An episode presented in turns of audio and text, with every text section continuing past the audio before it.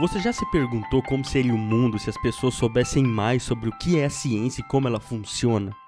Essa é uma pergunta que eu me faço desde os meus 10 anos de idade, quando eu descobri esse universo através da série Cosmos e dos livros lá da escola. Acho que simplesmente saber mais sobre ciência não é uma receita única para um mundo melhor, né, gente? Mas uma parte muito importante dessa busca. Mas nunca foi uma tarefa fácil para as nossas escolas e universidades ensinar o que é a ciência. E isso acontece por uma série de motivos. A maioria desses motivos são políticos, econômicos e, consequentemente, curriculares, né? E é por isso que nós temos pesquisas que apontam que mesmo professores de ciências cientistas e pesquisadores se formam com dificuldades preocupantes em compreender a natureza, história e filosofia da ciência.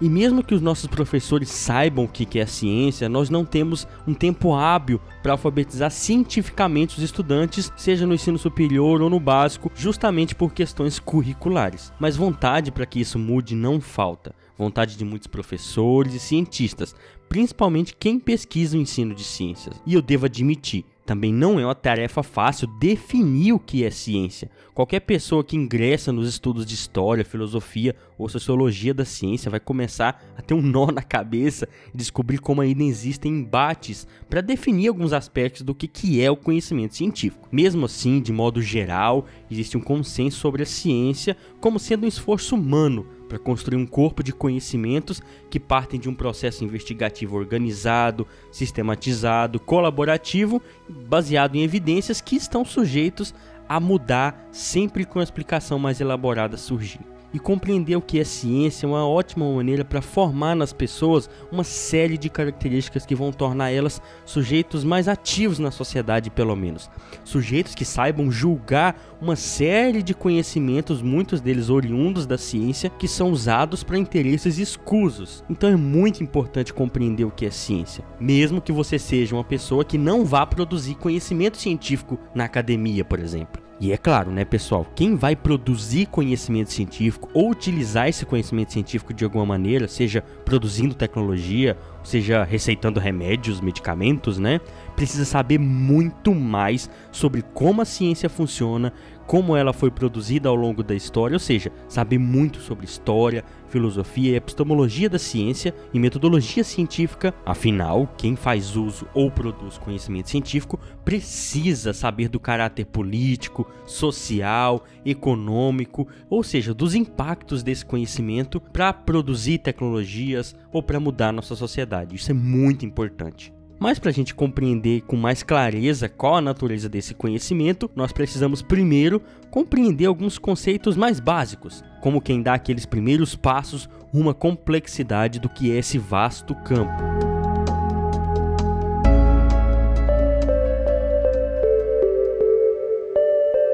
Tá começando mais um episódio aqui do EnsineCast. No capítulo de hoje, vamos conversar com o Bruno sobre os conceitos básicos para compreender o que é ciência.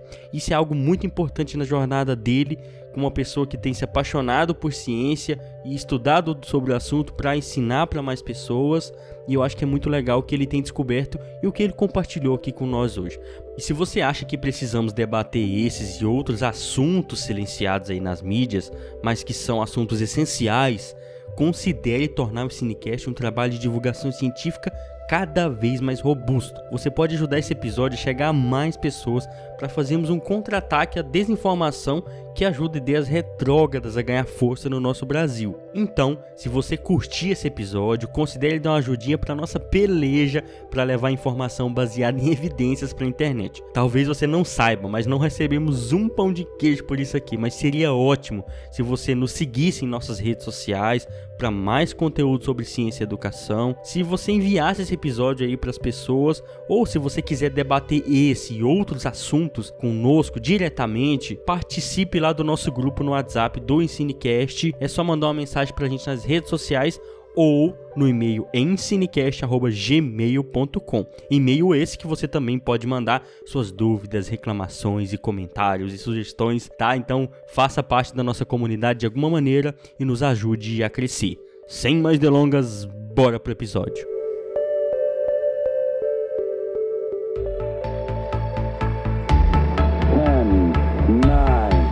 Ignition. Ignition sequence start. We are away from the cosmos that know itself.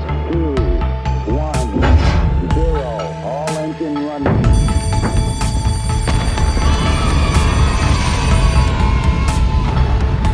Ensinecast. Ensino e ciências naturais.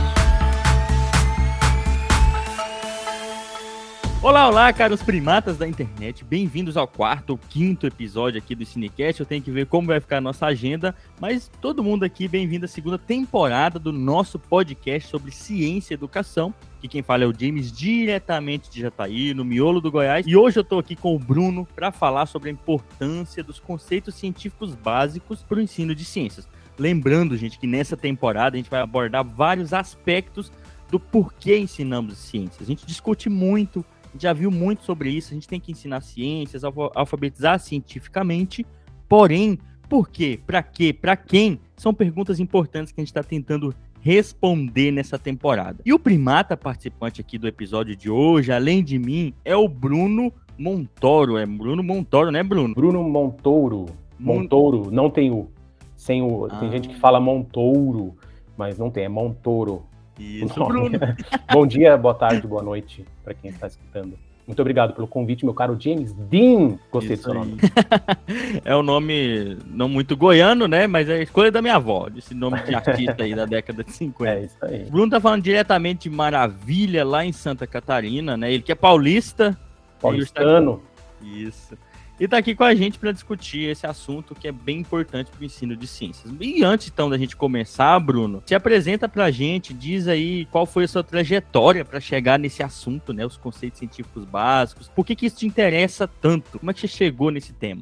Legal. Eu sou natural de São Paulo, tenho 36 anos, sou, sou formado em fisioterapia há 12. Hoje estou distanciado da área, estou fazendo uma transição de área, não estou atuando mais na fisioterapia em si. Mas, é, assim, voltando um pouco no tempo, eu acabei caindo uh, na questão científica por influência de amigos, né? Eu sempre fui muito curioso, sempre fui muito uh, quis buscar coisas, né? E na, e na faculdade eu sempre tive uma inquietude em descobrir de onde vinham as coisas, né? Mesmo na fisioterapia. Então, uh, o meu modelo de estudo, eu nunca consegui estudar sem entender o porquê eu estava estudando aquilo. Então, eu sentava para estudar um assunto, tinha que decorar alguma matéria, eu não conseguia. Então, por exemplo, na, na primeiro período da faculdade eu rodei em citologia, uma das primeiras matérias, porque eu tinha que estudar citologia pela célula da cebola. E eu falava, por que que eu tenho que estudar uma célula de cebola se eu tô se eu vou tratar um ser humano na fisioterapia. E eu não consegui estudar aquilo, entendeu? Eu tenho essa certa dificuldade na hora de estudar. E ah, conforme o tempo foi passando, e aí eu acabei descobrindo através de amigos da biologia, eu consegui fazer uma, um raciocínio linear de conhecimento e aprendi uma forma de estudar que ficasse mais fácil para eu absorver o conhecimento, que foi é, dar passos para trás quando eu não entendo um conceito. Então, hoje minha base de conhecimento sempre parte uh, muito da biologia, ou da física, que é uma forma de eu é, entender de onde as coisas surgem. Como cheguei na ciência, né?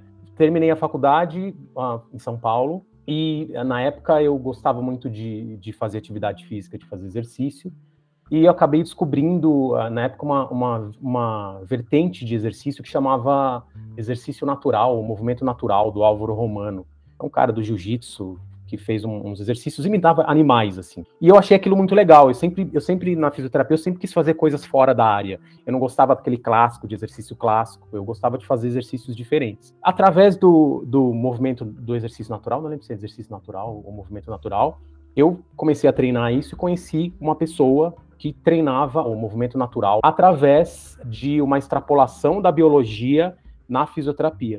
E essa pessoa, que é a Marina Santos, uma amiga minha, me convidou para vir numa reunião, uma reunião do curso FBA, que é um, é um curso que existe até hoje, né? Um, chama curso FBA.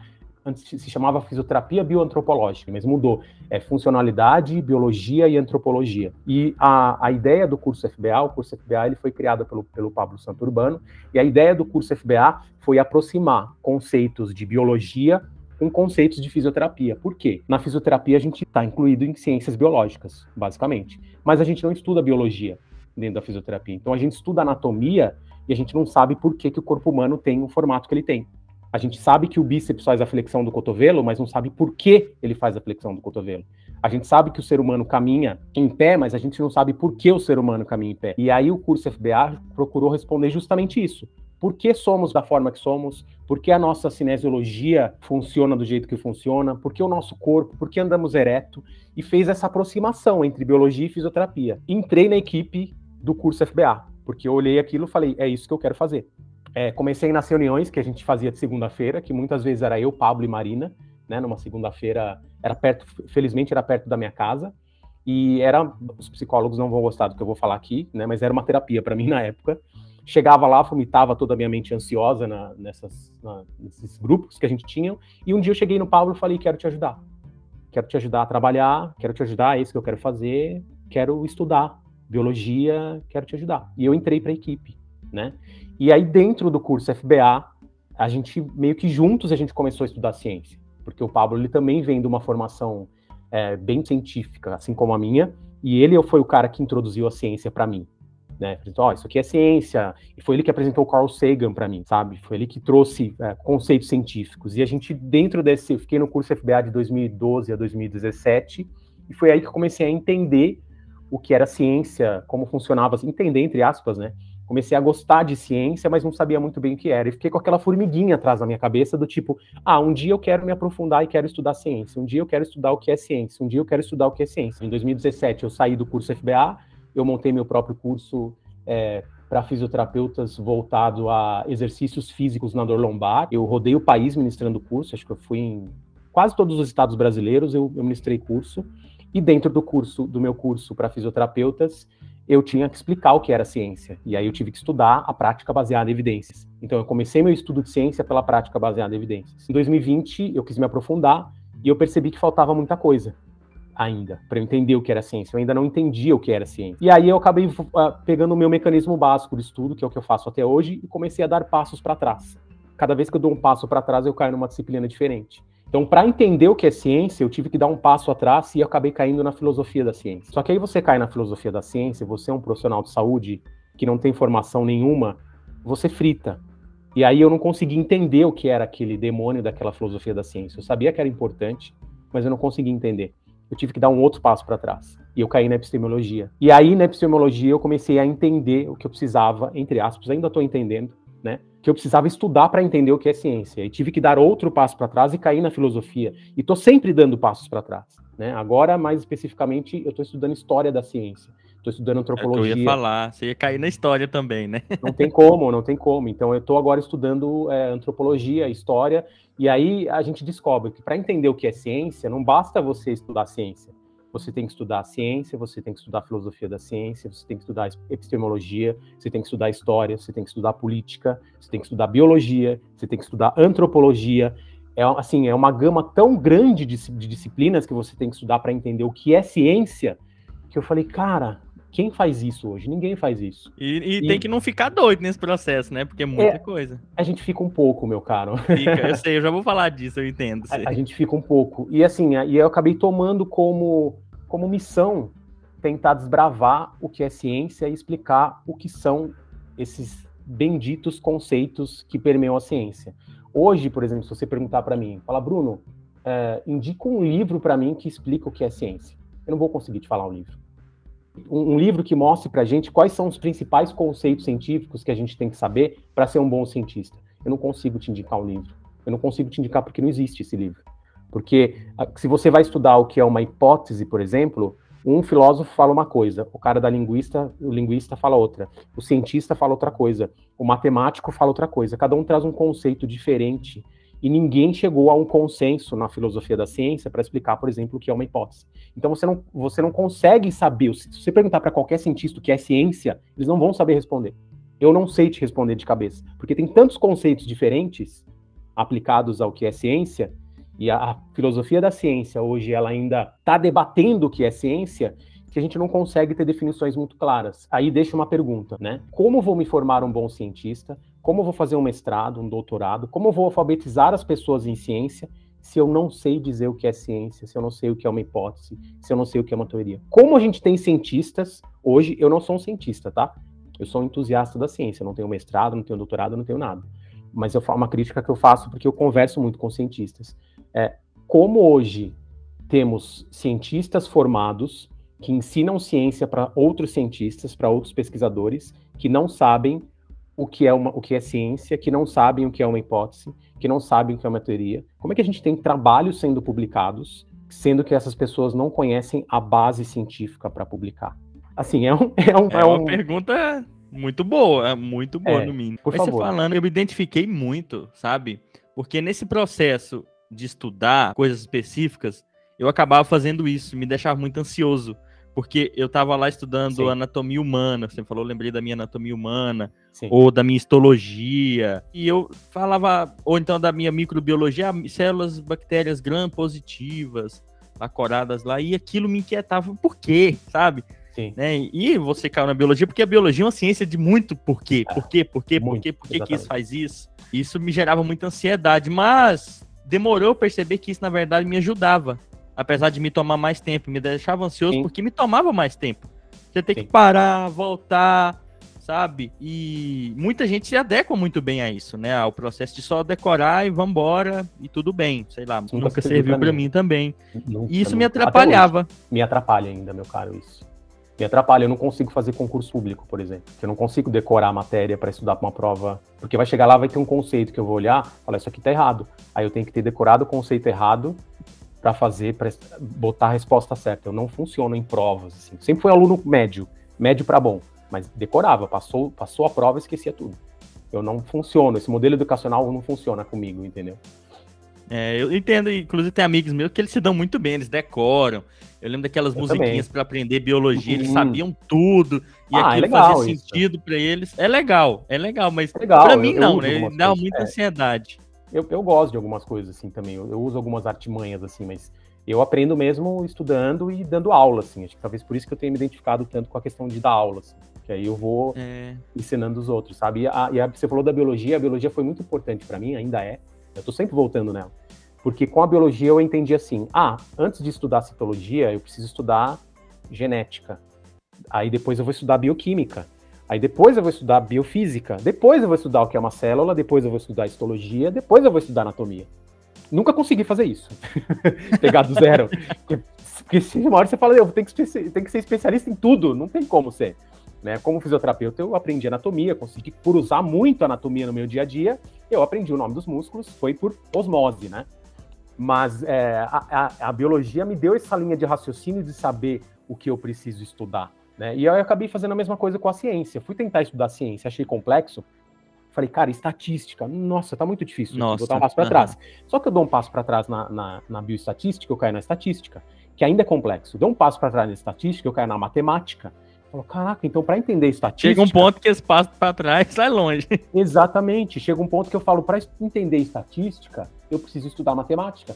Tanto que é uma coisa que eu estou deixando de lado por enquanto, porque não dá tempo de eu começar a estudar matemática. Então, eu já li alguns livros de estatística, eu tenho um conhecimento básico, mas eu, eu não entendo a estatística a fundo. Conheço alguns conceitos, mas eu não entendo. Para entender estatística, eu, na minha concepção ansiosa, de pessoa que pensa muito, eu precisaria fazer uma graduação em estatística, entendeu?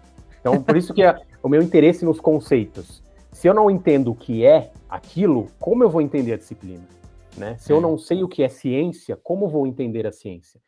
Conversa com a maioria. Posso estar soando extremamente arrogante agora, meu caro James Dean, mas converse com a maioria dos cientistas e pergunte para eles o que é ciência. Pergunte para eles o que é uma hipótese.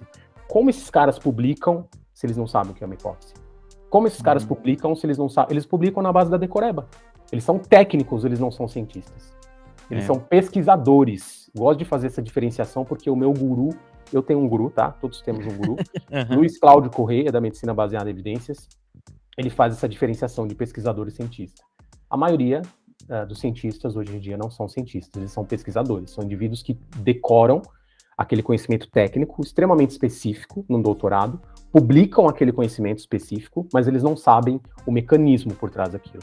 É, Eles não sabem nem- inverso, né? Eles não sabem o caminho inverso, eles não sabem se a hipótese deles é uma boa hipótese. Por Uhum. que tivemos estudos é, de hidroxicloroquina sendo publicado no meio de uma pandemia?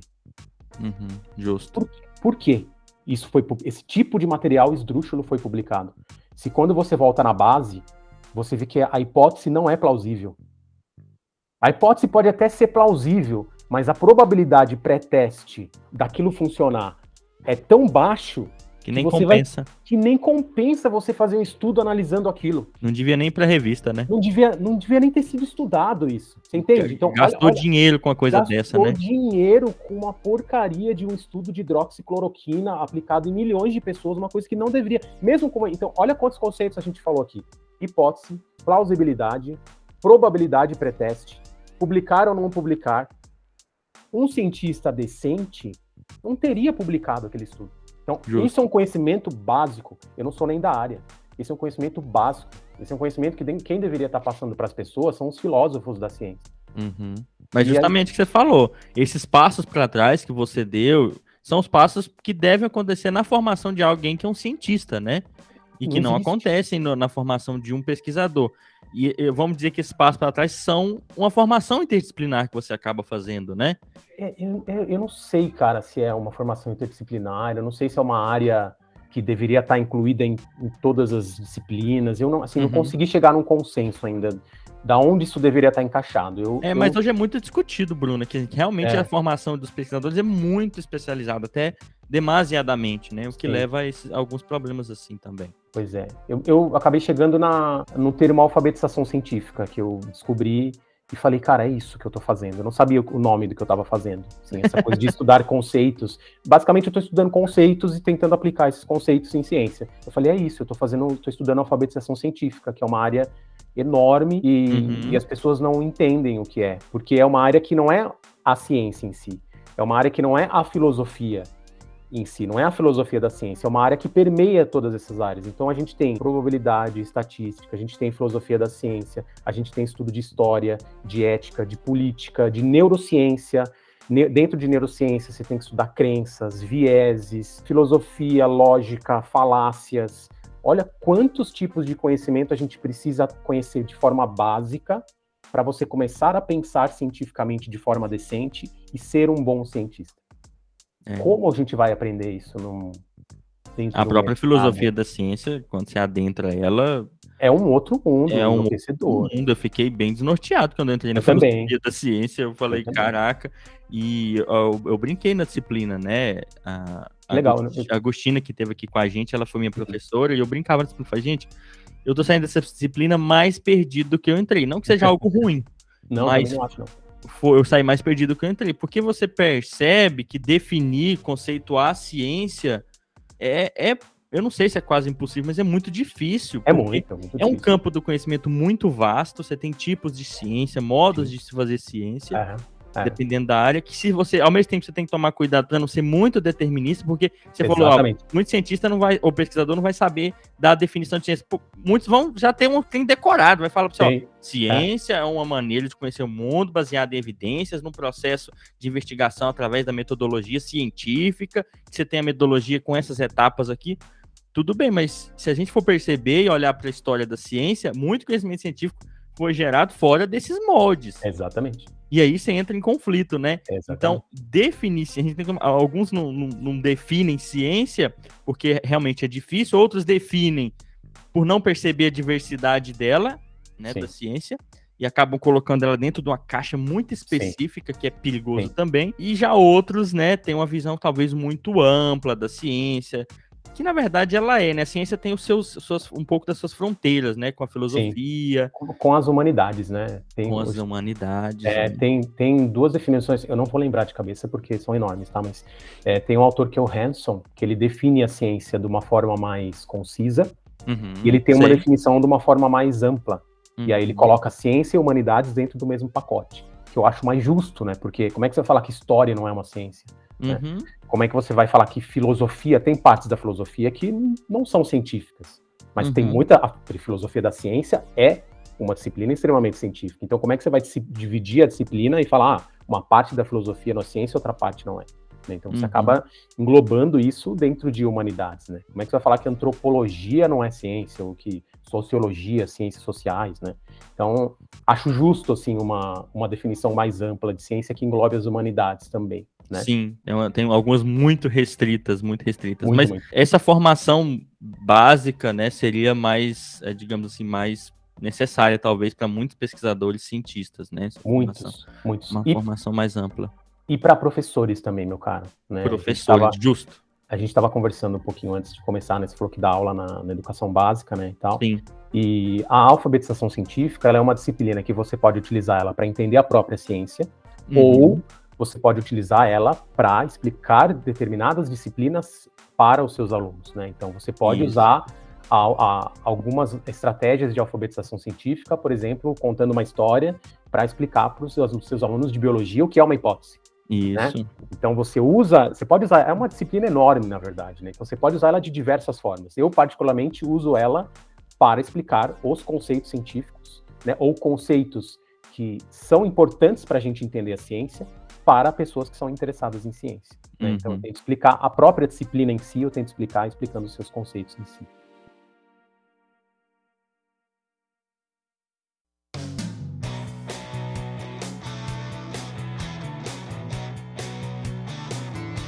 Mas aproveitando então, já que você falou disso, o que, que seriam então esses conceitos aí para se explicar a ciência? Meu caro, é, eu preciso assumir minha ignorância num, num ponto aqui. Quando você ma- mandou a pauta, você botou lá o que era um conceito científico, caiu uma ficha na minha cabeça que eu pensei, eu não tinha parado para pensar, apesar de, olha como é bom a gente assumir nossa ignorância, né? Aham. Apesar da gente conversar bastante sobre conceitos científicos, eu nunca tinha parado para estudar o que é um conceito. E aí o que fiz hoje, na hora do almoço, Dá um passo para trás. dei um passo para trás, abri o bom e velho Google e fui pesquisar a definição de conceito e a definição de definição, né?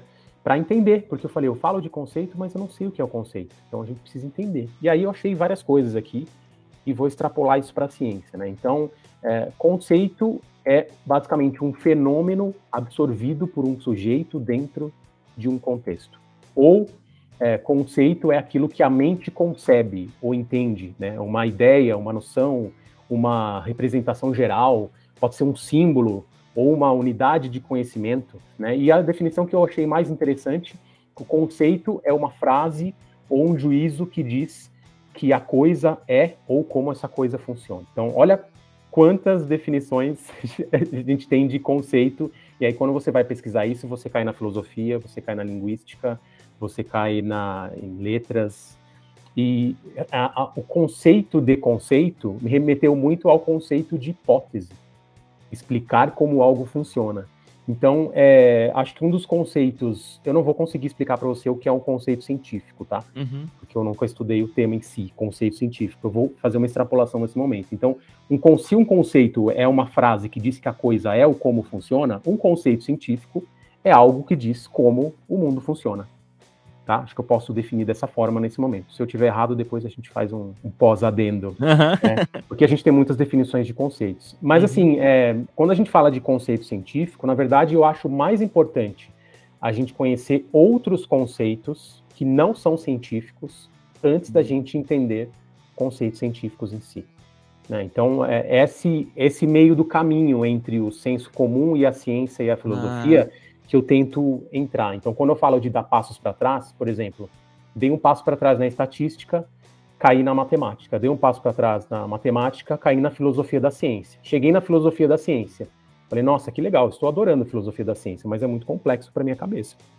Porque você vai ler é, filosofia da ciência, você começa a tentar ler Karl Popper, ele começa Nossa. a falar de. Não, não dá? Fiquei perdidinho, fiquei perdidinho. perdidinho, tanto que eu Uhum. fiz, fiz um vídeo no meu Instagram falando não comece a estudar ciência por Karl Popper. Apesar de todo mundo falar Popper, Popper, Popper. muitas áreas. Popper Na, na ecologia, o pessoal, né? Nossa. Vai lá ver Popper, não sei o quê. que vai Quando ver eu fui ver, Popper. eu, eu Tá falei, não, louco. não vou ver isso agora, não. Não, Não estou vai, preparado. não. A lógica da pesquisa científica é um livro intragável, porque você precisa entender de lógica. Para entender de lógica, eu preciso entender do quê? De filosofia. Ainda não consigo ler a lógica da pesquisa científica, mas já consigo raciocinar um pouquinho melhor dentro de termos dedutivo, raciocínio indutivo, raciocínio dedutivo. Então a gente vai dando passos para trás.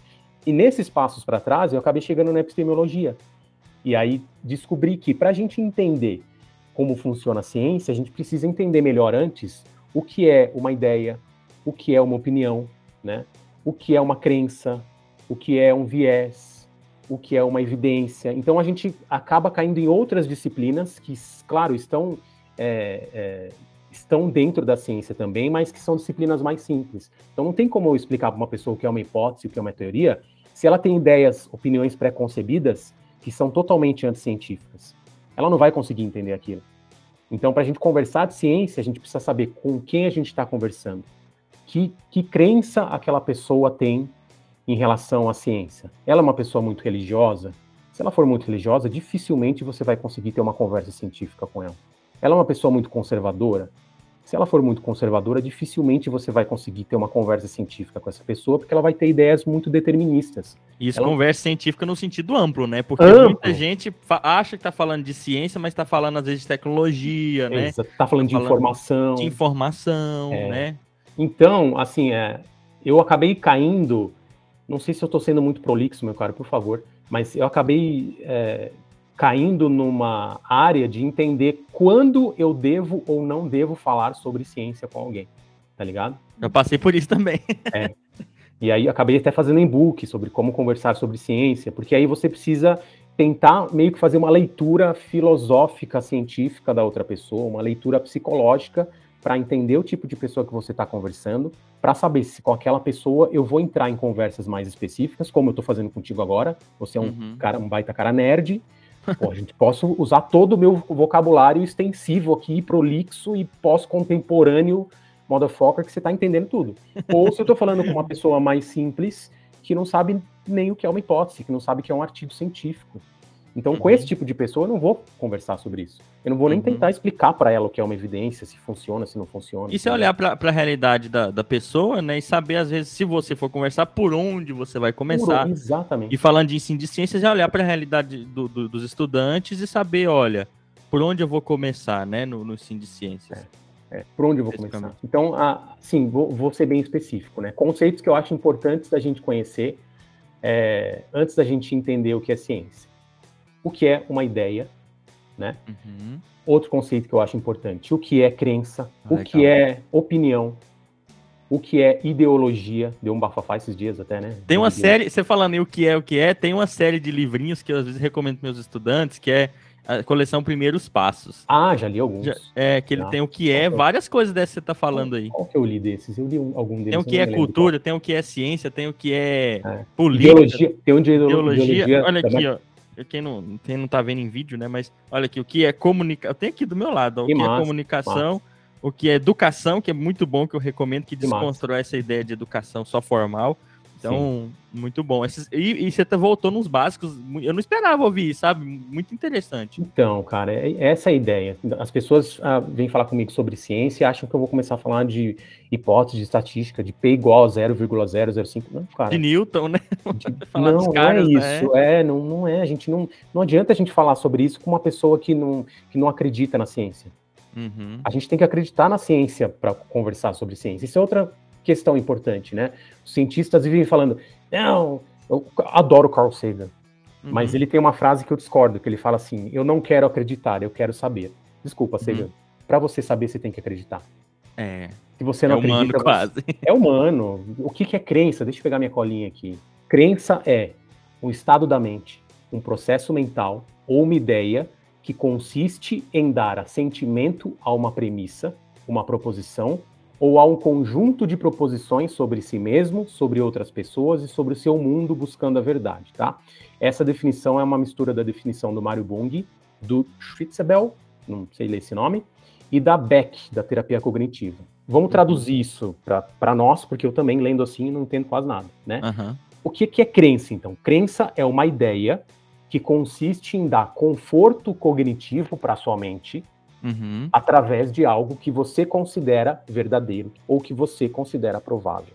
Então, de novo, crença é uma ideia que consiste em dar conforto para sua mente através de algo que você considera verdadeiro ou que você considera provável.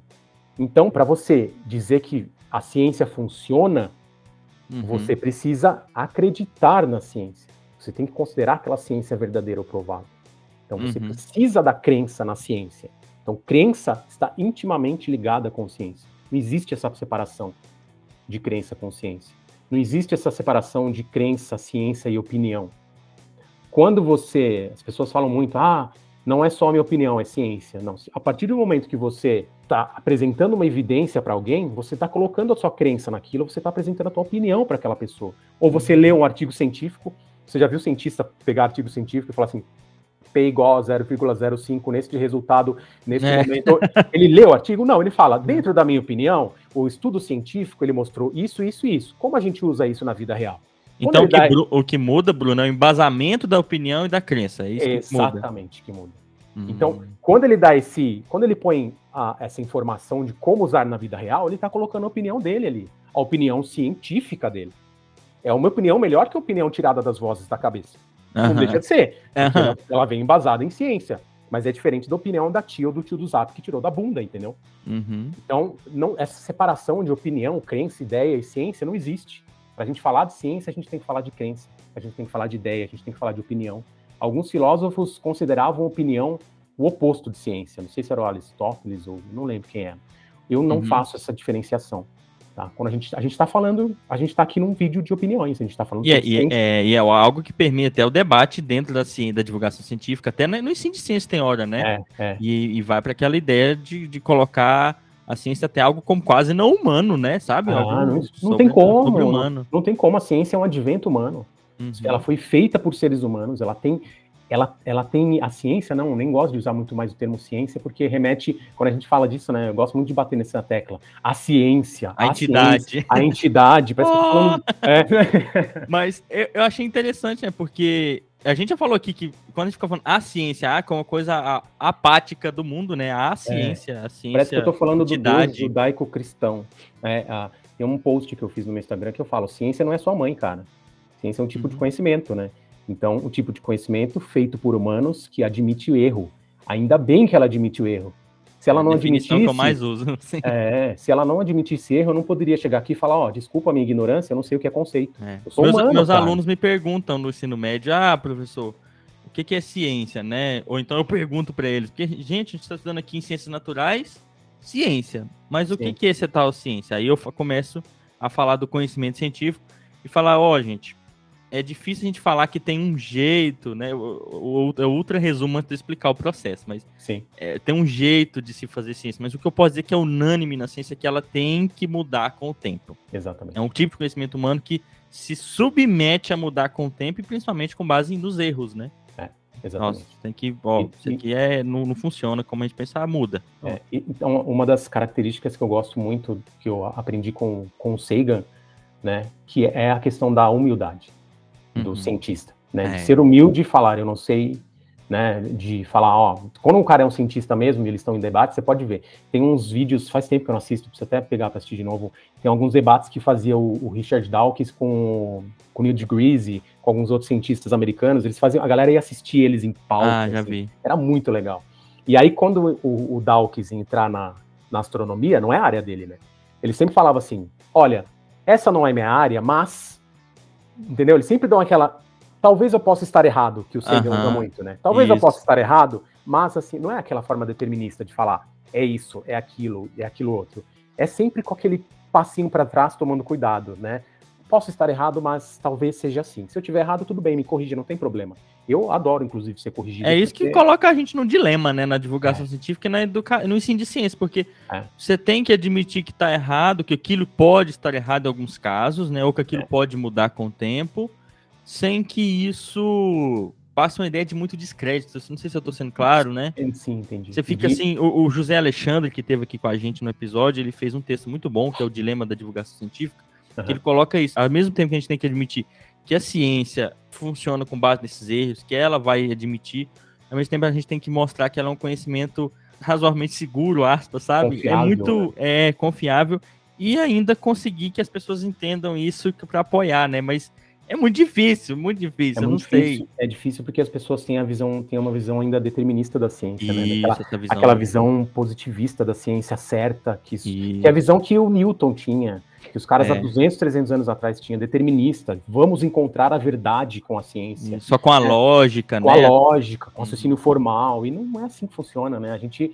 a, a gente sabe hoje que para entender ciência a gente precisa ter um raciocínio mais probabilista. Então, quando eu falo a verdade é essa, eu estou querendo dizer, é, probabilisticamente, a minha opinião está mais próximo da verdade do que essa opinião. Isso. Probabilisticamente. Mas, Mas talvez- provavelmente nunca vai ser verdade. provavelmente nunca vai ser verdade, porque a gente, a gente não tá, a gente aplica a ciência na realidade, mas a ciência em si, ela, mais uma definição, ela é um modelo, que tenta se aproximar da realidade. E, de certo modo, é humildade mesmo, né? Então, é, então, não, não posso bater o martelo e falar, é isso, para sempre vai. Se eu faz, falar isso, ferrou, cara. uhum. Próxima evidência que sair me quebra, né? Então, olha, olha quanta coisa a gente já conversou, meu caro James Dean, dentro do que é ciência, do que é conceito científico. E, assim, eu adoro esse assunto.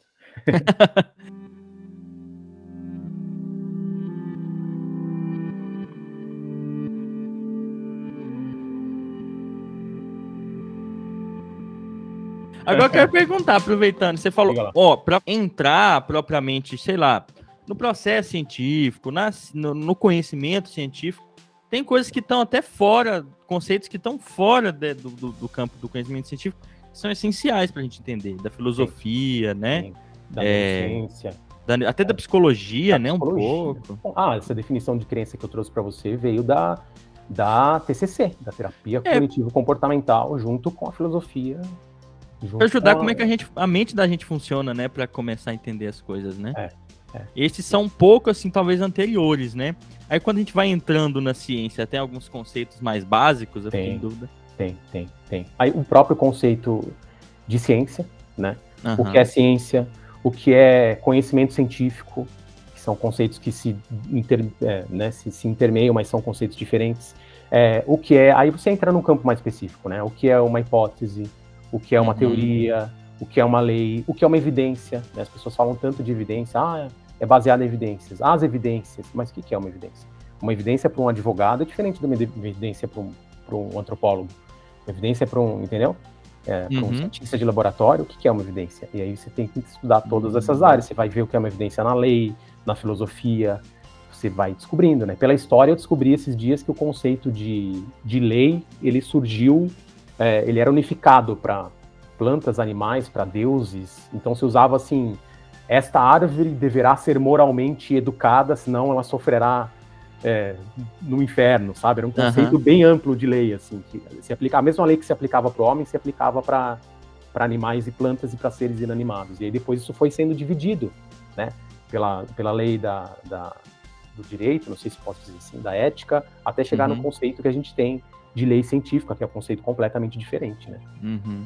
Então, De é, teoria, né, também. Que de muda. teoria, né? Então, acho que esses são os conceitos mais importantes. Deixa eu ver se eu tenho mais alguma coisa aqui, porque eu vou. Tá. Deixa eu ver. Ah, pô, conceito de ceticismo, extremamente importante também, né?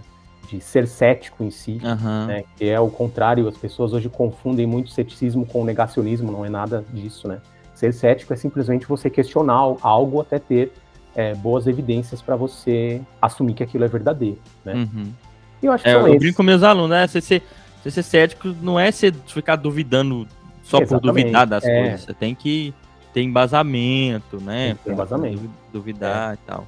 Porque senão você vai, você vai ficar duvidando por duvidar e Duvidar por duvidar não faz sentido, né? não faz sentido. tomando cuidado de em não virar um negacionista também, né? Que é aquele indivíduo que é, pega evidências contrárias, distorce aquelas evidências, cria uma teoria de conspiração, porque ele não quer aceitar a melhor É. evidência que a gente tem.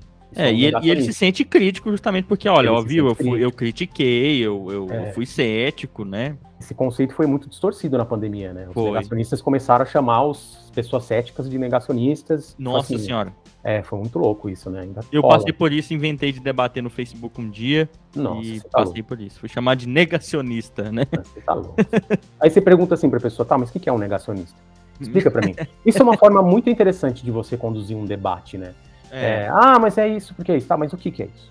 Explica pra mim o que é. O que, que você conhece? Né? Vamos É. ver até onde vai o conhecimento da pessoa, assim, de forma educada, né? Sem bater de frente, até pra gente não Uhum. gerar um, um, um backfire effect, né? Então, a- Uhum. acho que são esses conceitos, meu caro. É, Uhum. Ideia, assim, fora de ciência, né? Ideia, opinião, crença, ideologia, é, o conceito de verdade é bem importante também. Ah, é a- Também. é a minha verdade. Como assim a sua verdade? Como, como assim? Explica a tua verdade. Você tá em outra realidade, é isso? Você tá no universo do Homem-Aranha, multiverso, e eu tô no, no Vingadores? Como assim a tua verdade, né? A realidade é outra? Aí entrando em conceitos filosóficos científicos, né? É, o próprio conceito do que é ciência, conceito de ceticismo, conceito de hipótese, teoria, lei, que são conceitos da filosofia da ciência, né? E aí dentro de ciência mesmo, eu acho que seria interessante a gente, para quem quiser conhecer, te- tentar entender o que é probabilidade, Uhum. o que é estatística. O conceito que eu acho muito importante é o conceito de intervalo de confiança. Porque, Uhum. por exemplo, eu não entendo nada de ciência, nada. Quero pegar um artigo científico e quero saber se devo ler aquele artigo científico ou não. Uhum. Conhecendo o conceito de intervalo de confiança, eu já posso descartar ou não um artigo na minha mão na hora. Sem que saber nada, não posso, não sei, não sei o que é ciência, não sei o que é hipótese, não sei o que é nada. Bato o olho no artigo, vejo o conceito de intervalo de confiança, o intervalo de confiança fala assim, ó, esse intervalo de confiança, ele vai de 2 a 280. Falo, Nossa, isso é muito grande, dependendo da medida que você tem. Não vou nem ler essa porcaria aqui. Então é um Uhum. conceito básico assim, que a gente deveria conhecer para evitar perder tempo lendo coisas absurdas. Uhum. Agora, puxando um pouco aqui, eu fiquei assim, né? Pensando. Você é professor hoje, Bruno, né? Eu sou professor. Ah, no ensino básico também. Não, eu Não, não- na verdade, no, no momento não. Eu não sou professor em nenhum lugar, assim. Eu sou professor Ah, não, se você. Ah, sim, perfeito. Sem problema. autônomo. Uhum. Viajo o mundo dando aulas. no meu cavalo de fogo. Eu fiquei. é aquele, de- aquele desenho? Desenho, cara. É, cavalo dele. de fogo. Nossa, desbloqueou a memória aqui agora. Eu, é, gosto de eu tenho uma memória muito musical, cara. Muito musical. É que eu ia falar das músicas, você- decora bem com música, então. Eu decoro bem com música. É, Eu eu já tenho- não consigo. Eu fico vendo os amigos meus que decoram Eu bem as decoro. coisas com música Eu, da biologia. eu escuto, se tivesse um prêmio para pessoas que escutam barulhos de músicas de comerciais, dizer que comercial que é, eu ganharia todos. Eu escuto música de comercial de filme, eu escuto música, ah, é tal filme, tá em tal parte do filme. Pela música eu identifico. Não sei o nome da música, sei o nome do cantor, mas sei o tá rolando, assim. A minha memória musical é muito boa, assim. É. A Eu fiquei, eu, fiquei, assunto, eu né? fiquei matutando aqui agora sobre o, o, o ensi- no, no ensino básico, cara. Porque assim, a gente começa, de certo modo, a gente começa a ensinar ciência desde os anos iniciais, né? Do, nada do, do comecinho, né? Mas eu acho que a gente vai conseguir trabalhar determinados conceitos desses a partir do ensino fundamental 2 ali, né? Sim. De certo modo, até. Porque. Só uma, uma coisa clara, né? Que você falou de alfabetização científica. Sim. Só que a gente precisa de alfabetização científica no ensino superior também, tá, gente? Não é coisa do ensino básico, não. Sim. Muito. Isso a gente já falou aqui no, no, no Ensinecast também um pouquinho. O Chassou veio aqui, que pesquisa muito. eu acho. Sério? Sério, ele gravou com a gente, Foi? eu acho. Sério? Foi por ele? Foi com ele que eu aprendi o termo alfabetização científica. É, né? Ele é Ele? o cara. Caraca! O dia que o Então- Chassou apareceu aqui, a hora que ele ligou a câmera dele, assim, que ele chegou, eu tava suando rodos, assim. Nossa, tu ganhou meu coração agora. velho. eu aprendi o termo com ele. É, com ele. quero- Ele é um monstro da alfabetização científica, as pessoas não conhecem ele. Não conhece. Eu quero, eu quero um dia chamar ele, pedir o Marlon, que, que conhece ele aqui, né? E eu quero falar pro Chassou vir aqui pra ele falar da vida dele, sabe? Pra ele... Nossa, Porque no episódio demais. com a gente foi na pandemia Sim. e, e o Chassou fala muito, você vai encontrar muito material de alfabetização científica. Cara, ah, eu tenho uma aula resumida dele, que foi a aula que eu descobri que era alfabetização científica, que é uma aula de uma hora que tem no YouTube dele, que ele dá uma aula de história da ciência. Aí eu resenhei essa aula e deixei guardada. Eu gosto Nossa, de fazer é. isso. Um dia eu abri e falei, não é isso que eu tô estudando, é alfabetização científica. É. Caraca, já tinha resenhado. Justamente. Que Porque você está trabalhando com, na verdade, ensinar linguagem científica, né? Que ele, o, o fala muito da, da linguagem, né? Sim, sim. E para isso a gente precisa desses conceitos, né? Para conceitos. formar essa linguagem. Caraca, conceitos. Como é que. Como vou aprender a falar japonês Uhum, sem saber o japonês? Posso decorar o japonês. Arigato, konnichiwa, uhum. né? Ah, shinomoto. Tá, mas o que, que eu tô falando? É, Como é que eu vou dar bom dia, boa tarde, boa noite? Se eu não sei, o significado da palavra. eu aham, não sei o significado da palavra. Eu vou ficar no hum, hum, hum, apontando pra comida. Tem uma camiseta, você já viu que a galera usa? Você pode viajar o mundo com essa camiseta. Aí tem um desenho do macarrão, de uma cama, de um banheiro. Fica Você apontando. Fica apontando na camiseta. Eu não posso fazer isso com ciência. Hum, P005. Hum, não dá. Então, como eu vou falar de ciência se eu não conheço o alfabeto da ciência? Como é que. Aí eu volto na- naquela, naquele questionamento inicial. Como temos pesquisadores, cientistas formados que não conhecem a linguagem da ciência? Uhum. Como é que esses caras estão publicando sem saber o que é uma hipótese? Sem saber o que é plausibilidade, sem saber o que é probabilidade. E como é, professores estão ensinando ciência sem. professores saber estão ensinando ciência sem saber que tipo. Aí sai aquele artigo, aqueles artigos do, do é, um autor que publicou dizendo que a maioria dos estudos científicos não são confiáveis. A maioria não são confiáveis. Por que não são confiáveis? Porque só tem porcaria publicada. Porque o cara não sabe montar uma simples hipótese, ele não sabe o que é uma hipótese. Ele confunde hipótese com ideia da cabeça dele. É. Se você tem um, um- um bom orientador, teu orientador vai olhar para você e falar, tá, mas me explica o que, que é a hipótese. Ah, minha hipótese é que a água, quando desce redondo, ela cai no lago. Tá, mas isso não é uma hipótese, isso é uma ideia. Uma, pra Como você é que isso uma, pode se tornar uma hipótese? ter uma hipótese, tem que me explicar por que que isso acontece. Tem que ter uma explicação inerente. É aquela primeira parte do artigo enorme que os caras contam uma Justificar. historinha, é. É. a justificativa, que eles justificam, pá, pá, pá, pá, pá. De onde isso- veio essa hipótese? É, por isso, a nossa ideia nesse estudo é, a hipótese do cara é tudo aquilo. Isso é uma hipótese. Uhum. A hipótese não é, ah, eu acho que a hidroxicloroquina funciona para verme porque as pessoas estão melhorando. Isso não é uma hipótese, é uma ideia da tua cabeça, tá ligado? Uma ideia, desculpa o termo, uma ideia estúpida da sua Uhum. cabeça. Então, sabe, a gente conseguiria limpar muitos desses estudos, a gente estaria num, num universo Star Trek já, hoje, se as pessoas entendessem melhor o que é ciência e soubessem utilizar todas as ferramentas que a ciência tem. Né? E Uhum. para isso, as pessoas precisam ser alfabetizadas cientificamente, não na universidade, precisam muito na universidade, mas Preciso. precisa lá do começo. Lá a, gente começo. que, a gente tem que crescer sendo alfabetizado cientificamente. E é isso, isso que eu fiquei intrigado agora do começo, né? É, Só que muitas dessas ideias, como você falou, vão nos levando a passos para trás, que primeiro demanda tempo, Sim. demanda você extrapolar para uma área que talvez você não tenha familiaridade. E, e o professor de ciências que não é formado com essa diversidade, ele vai sofrer, né? Para voltar atrás um pouco. Sim. Ou não precisaria sofrer, ele tinha, teria que ter isso desde no ensino superior, né? Para não ter Sim. que ir lá na prática dele, ele ter que começar certas coisas do zero. Mas É. eu fiquei intrigado sobre o ensino de ciência, para a gente caminhar para a toada final, né? Bruno, né? é, talvez eu dê um, um trabalho em você agora. Como você pensaria que a gente poderia começar esses conceitos no ensino básico, assim, de certo modo? Eles Uhum. são importantes, Tá. né? Mas eu, eu vou pensar ainda. O ensino médio são três, agora talvez algumas escolas vão para quatro anos, enfim. Mas o, no ensino básico, no Fundamental 2, ali, Fundamental 1, realmente a molecadinha, talvez você vai mostrar mais certos resultados da ciência para eles e tal. Sim. Para depois eles aprender como funciona, né? Fazer um caminho inverso, talvez. Sim. Porque nem sempre dá pra gente começar da, do ba, da certa base pro resultado. Talvez o inverso também acontece. Uhum. Como é que você pensaria assim, profe- professores do ensino básico que estão ouvindo a gente aqui que ensinam ciências? Fala, olha, ah, eu ensino lá do- os conteúdos, vamos falar dos conteúdos, Sim. e vou ensinando, e eu não abordo como aquilo foi construído, como aquele conhecimento científico foi construído, e eles ficam agora com a pulga atrás da orelha. Né? Por onde eu começaria com esses conceitos científicos no ensino de ciências, Bruno? Quando você diz Fundamental 2, você diz que, que idade? Do é? sexto ao do Sexto- ao nono 12 ano. anos. 12 É, anos, é isso, né? isso. Fundamental. Fundamental eu Isso. tive quinta série, sexta série, é Isso. isso, né? 12 anos. Uhum. Cara, é, experimentos em sala de aula, debates, né? Botar a molecada para pesquisar o assunto. Falar, Uhum. expliquem para mim por que, que a Terra não é plana. Vão, Uhum. pesquisem. E a Tá partir do processo que eles vão construindo isso, você vai trazendo esses conceitos. E né? a partir do, do processo você vai trazendo os conceitos. Né? Ou experimentos, fazer uma coisa que sai daquele modelo luterano prussiano, né? Aham. enfiado na sala de aula estudando uma macieira com uma macieira do lado de fora. Então vamos, vamos tirar essa molecada da sala de aula. Vamos experimentar lá fora. Vamos conhecer o corpo humano descalço, pisando na grama. Uhum. E a gente começa. É isso dentro da disciplina. Né? E aí, como vou encaixar cada conceito, eu não sei exatamente. Vai de acordo com, Não, cada, com, com cada matéria, com cada professor. Né? Mas, por exemplo, esse experimento que a gente fala, ah, me explique por que a Terra não é plana.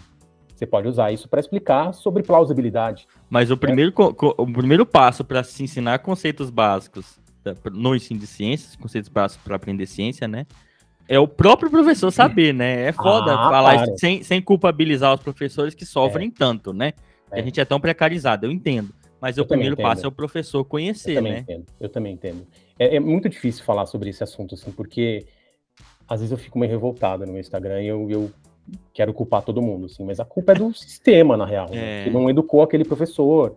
E aí você E que jogou ele num sistema que deforma a formação, que às vezes que pode até ser deforma, boa. Exatamente, que deforma. Então, a- os interessados acabam se, se reeducando, acabam mudando o raciocínio. Infelizmente, a gente tem essa veia, né, cara, desde muito É. cedo. Então, mas muitos professores não vão mudar e eles vão ter que morrer e passar a chama para a próxima geração, né? É, Então, eu acredito que isso só vai mudar mesmo em muitas gerações, tá?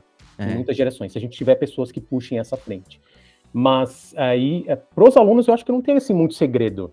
Eu não sou um especialista em educação de ensino médio, mas é, basicamente para você aprender ciência, seria muito fácil com experiências, com debates, com brincadeiras, né? E introduzindo esses conceitos no meio do caminho. Então, Uhum. explicando por que um conceito da Terra não ser plana não é plausível, explicando por que é, uma hidroxicloroquina, é, um conceito de, de hidroxicloroquina parece plausível, mas ah, não é provável de que funcione. Uhum. Então, aí você começa a encaixar conceitos, contando histórias, com teatro, com música. Nossa, N formas, É. né? Assim, mas basicamente, eu acho que tem que ser uma forma ativa. Sim. Não dá para ser esse modelo passivo, sentado, olhando na lousa, professor falando, porque senão você decora e você não aprende. Então, eu me inspiro muito, assim, gosto muito de pensar no modelo, nunca fui, mas eu escuto falar muito do modelo japonês de educação. Que as Uhum. crianças aprendem a cozinhar, elas aprendem a limpar, elas ficam o dia inteiro na escola fazendo atividades cotidianas. Por que não, né, dentro dessas atividades, você não está numa escola aprendendo a pensar cientificamente, aprendendo a, sei lá, montar um motor numa aula de engenharia, e aí você vai encaixando isso no teu dia a dia, é assim que funciona. É, né? o A o gente- Chassou falou um pouco no episódio com a gente, É né? mesmo. Por que que quando você, por que que a cebola te faz chorar quando você descasca ela, Aham. né? Aquilo é um conhecimento que a pessoa tem, ela sabe que a cebola faz ela chorar. E o conhecimento científico, né, tá também trabalha com isso. Então, se você, Sim. e por que quando você coloca a cebola no congelador, Não chora. não chora, né? E você pode, fazendo isso, contar muitas histórias, né? Eu acho que é um bom caminho. Mas para isso, eu, eu falo que o professor que ouve a gente às vezes pode virar o olho e falar, mas eu não tenho tempo, a minha escola não deixa, minha coordenadora não deixa, A gente não entende. sei, tudo. minha diretora, a gente entende, tá? Primeira Sim. coisa, a gente entende. Segunda coisa, é no, na nosso ato em sala de aula também que a gente promove, a gente é resistência de certo modo Sim. né? Se você, olha, segundo o currículo, você tem que ensinar, sei lá, o segundo ano do ensino médio, você tem que ensinar em biologia os cinco reinos, que isso ainda, ainda é até Nossa. controverso, né? É. Aspas nos currículos. Mas tá mudando, gente, tá mudando. Mas você tem que ensinar lá os reinos, né? A, a taxonomia. Não Mas lembro de eu- nenhum reino. É. Só animal. Animal ou vegetal. E, e aí vo- você fala, olha, mas meus alunos não estão preparados para isso porque eles têm que entender o que, que é vida, sabe? O que, que é um Caraca. ser vivo. Eles têm que entender por que, que nós, di, por, que, por que class- dividir a vida em grupos? Para quê? E como é que a gente divide esses grupos? Sabe? Qual que é a história por trás dessa divisão dos grupos que nem Que massa, por que, que né? tá mudando? Sabe? Esses Olha- porquês, olha você tem como que parar fica a aula mais- e voltar atrás. Olha como fica mais interessante, né? Eu já É. comecei a ficar interessado, mas por que que a vida... Eu já falei, É, ele vai me explicar agora, agora ele vai me explicar. Fica muito mais interessante quando a gente conta historinha, é. né? Você falou uma coisa, a questão de, de, de contar história. A ciência surgiu contando história. Sim. A, a mente simbólica humana surgiu contando história. Surgiu com a religião. A gente tentando explicar o universo através de deuses. É, você não falou. Tem hora que, até para entender o que é ciência, o, o, o José Alexandre falou aqui com a gente no episódio lá sobre história e filosofia da ciência, que ele falou: olha, para você discutir a relação entre ciência e religião, você não tem que saber só ciência, como Tem que saber religião. Religião. Ele falou: você Sim. tem que saber filosofia verdade. da religião. É verdade. Mais um assunto aí. Né, o, o, o Milodino, eu li aquele maravilhoso de primatas astronautas, e ele fala que a primeira assim, menção à, à libertação da mente simbólica humana foi mais ou menos há 40 mil anos atrás, né? E se descobriu que isso talvez tenha sido a primeira, assim, a libertação cognitiva, a diferenciação do ser humano para Aham. animais, porque eles descobriram um templo, assim, enterrado, um templo, um templo. E as pessoas ali não tinha nada na região, então aquele templo só deve ter existido porque provavelmente as pessoas achavam importante cultuar algum deus. Uhum. Para elas acharem importante cultuar algum deus, elas têm que ter uma mente diferenciada dos outros Sim. animais. Você não tem que mais pensar só para sobreviver, você tem que pensar de forma simbólica, entendeu? Então, Sim, a ciência só existe por conta da religião.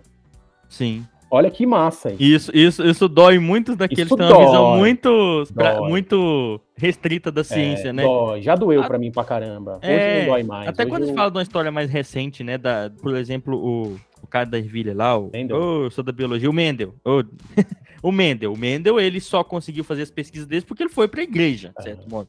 Né? Então, assim, é, existe essa relação, a gente Ah. tem que tomar cuidado. Olha a complexidade, né? A ciência só existe por conta da igreja, a ciência só existe por conta do capitalismo, a ciência só existe por conta das incursões é, da Inglaterra pelo mundo, que foram roubando coisa pra caramba e, É, e der- trouxeram hospedando, subsídio, trouxeram subsídio para os cientistas investigarem várias coisas. Então, é, é, uma, Contraditório, né? é uma complexidade inerente, assim. Então, que por Uhum. isso que a gente precisa estudar história, precisa estudar política, precisa estudar coisa pra caramba pra tentar entender o que é ciência hoje em dia. Daí não dá pra Uhum. ter preconceito, cara, não dá. Já tive preconceito com religião, hoje eu sou ateu declarado. Já tive muito preconceito porque eu comecei a estudar ateísmo pelo, pelo Dawkins, que é o cara mais Aham. reativo do Isso, mundo, né? Um Deus um delírio lá. Não recomendo a leitura desse livro pra quem quer começar a estudar ateísmo.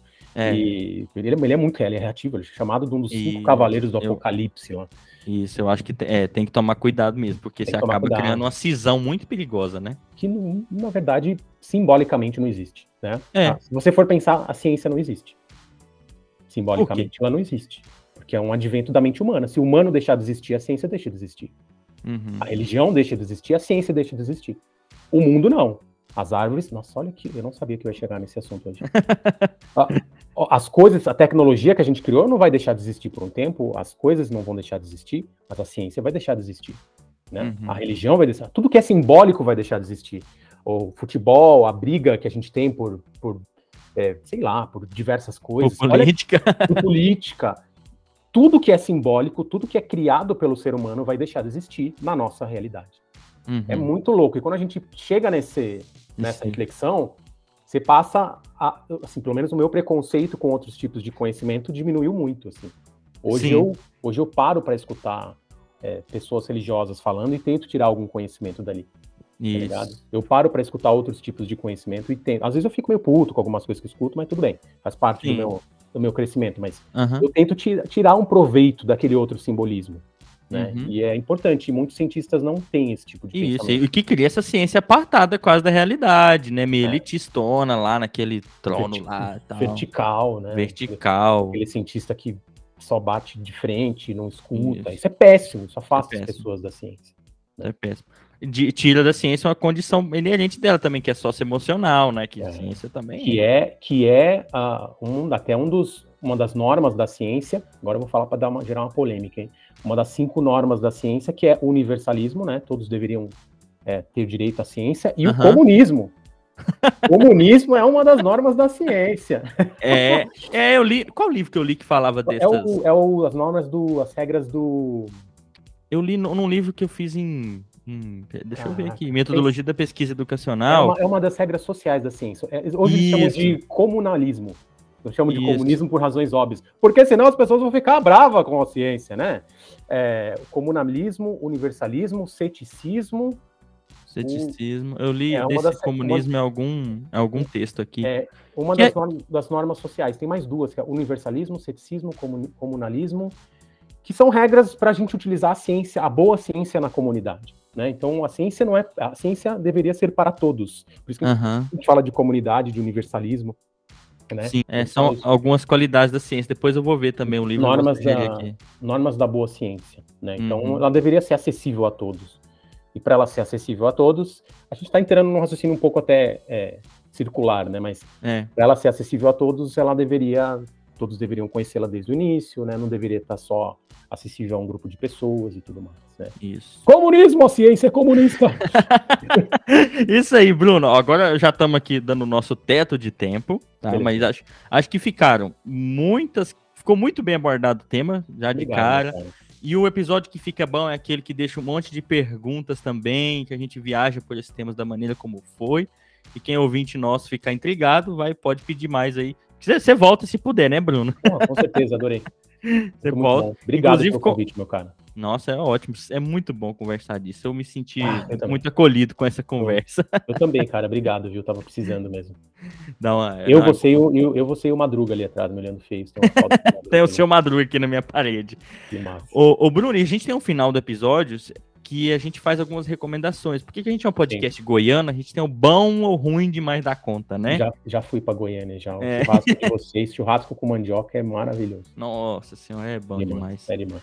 É um bom demais da conta já. Então É a um gente tem sugestões pro final do episódio, que pode ter ou não a ver com, com o tema do episódio. A gente é, deixa o, o- A gente começa e o convidado fala depois, né? É, o meu bom demais da conta para esse episódio são, são dois. Um já, já faço em vários episódios, justamente por isso que o Bruno falou, que vai ficar na minha cabeça um tempo agora sobre dar passos para trás, que é a coleção Primeiros Passos que eu falei no meio do episódio Massa. sabe? Às vezes a gente tem dificuldade de, de entender, de debater certos temas, que sejam ciência ou não, porque a gente tá ali numa coisa muito específica e não dá passo para trás para olhar aquilo sob uma perspectiva diferente ou mais ampla, tá? Então, é, olhem aí a coleção Primeiros Passos, que é muito interessante. E a outra dica é, é são dois livros, mais um pouco mais específicos, talvez para professores, que todo mundo talvez já tenha ouvido falar naquele livro que é Ciência Final, né, do Chalmers. Nossa, maravilhoso. É, que é um bom, mas eu vou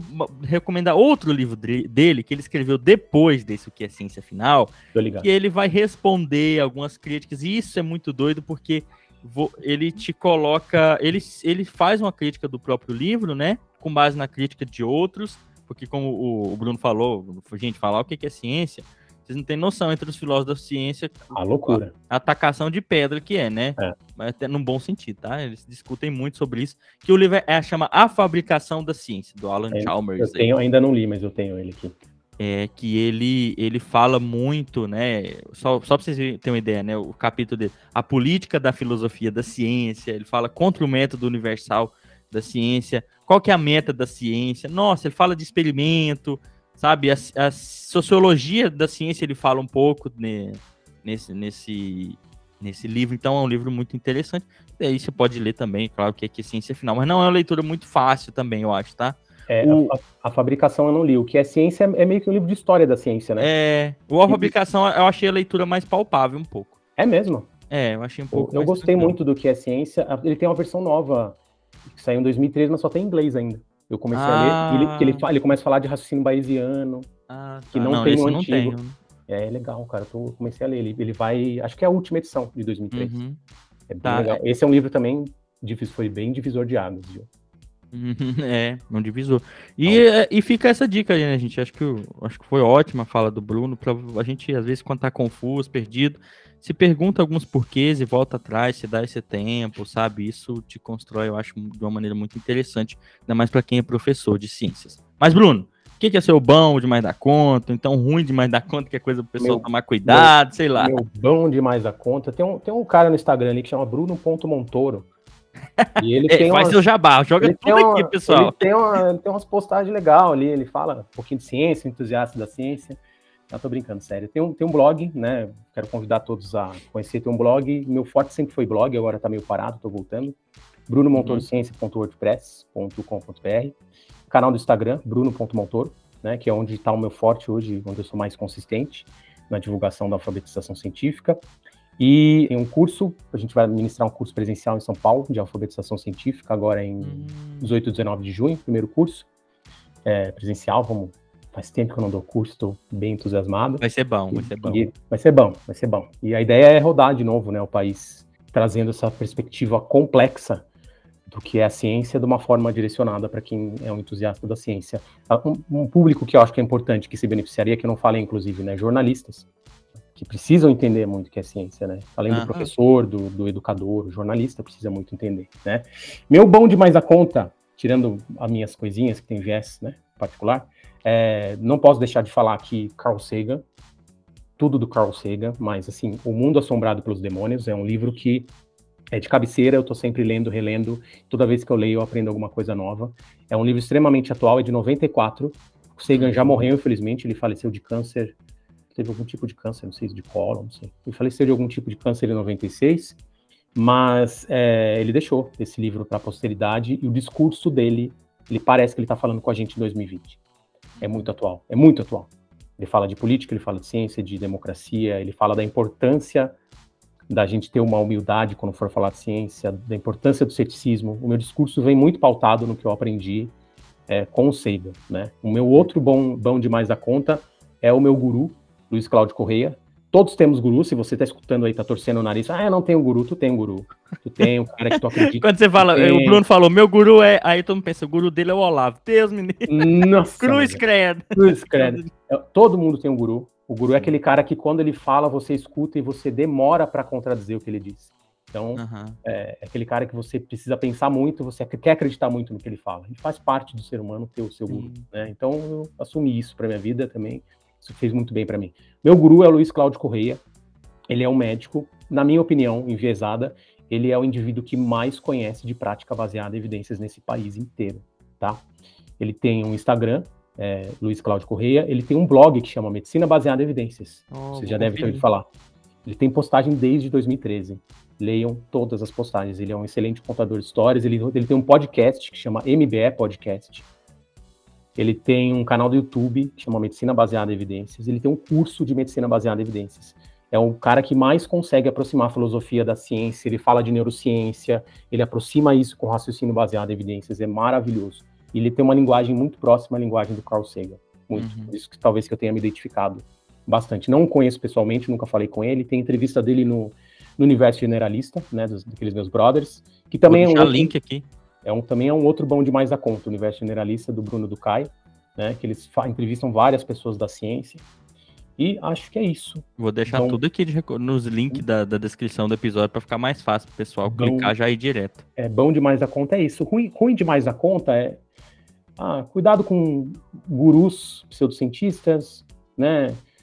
Ruim demais a conta, não comece estudando ciência pelo Karl Popper. Para estudar Karl Popper, você vai ter que estudar lógica primeiro.